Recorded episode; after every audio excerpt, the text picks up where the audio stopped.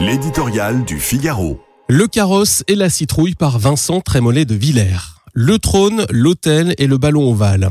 Le roi d'Angleterre à Versailles, le pape à Marseille, Antoine Dupont qui devrait retrouver les terrains avant la fin de la Coupe du Monde. Pas de feu de poubelle dans les rues de Paris, de voitures calcinées sur le vieux port, de banlieues qui s'embrasent au coup de sifflet final.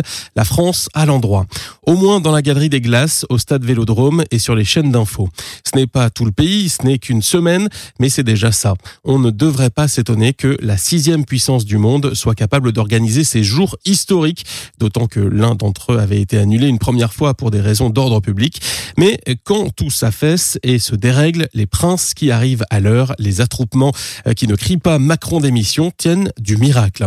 Le chef de l'État en est conscient à tel point qu'il a choisi de s'inviter dimanche soir dans les foyers pour partager avec les Français la fierté d'un pays qui sait accueillir le monde.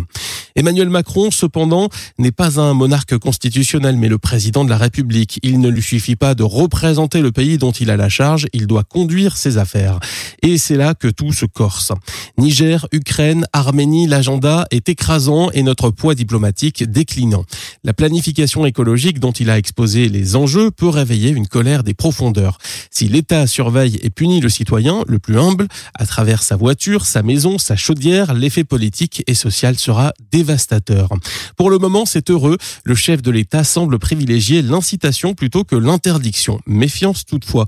Le diable administratif est dans les détails. S'il ne tient pas cette ligne, une révolte des campagnes comme celle que connaissent les Pays-Bas n'est pas à exclure. L'injonction présidentielle sur le prix du carburant montre qu'il est conscient de l'état de tension des esprits.